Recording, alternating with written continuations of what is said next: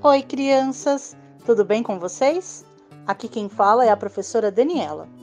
Vocês se lembram da nossa conversa sobre o diário?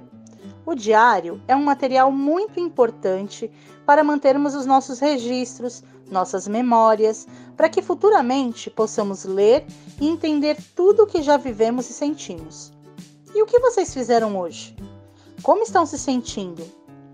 Hoje, o nosso desafio será, utilizando o diário, peguem um lápis e escrevam no diário o que vocês fizeram hoje e como estão se sentindo. E não existe não sei, viu? Você vai tentar escrever do melhor jeito que consegue.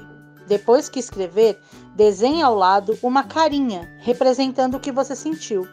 Qual será a cor que combina mais com ela? Qual cor será que o monstro das cores escolheria? Esse desafio será feito por você todos os dias, hein?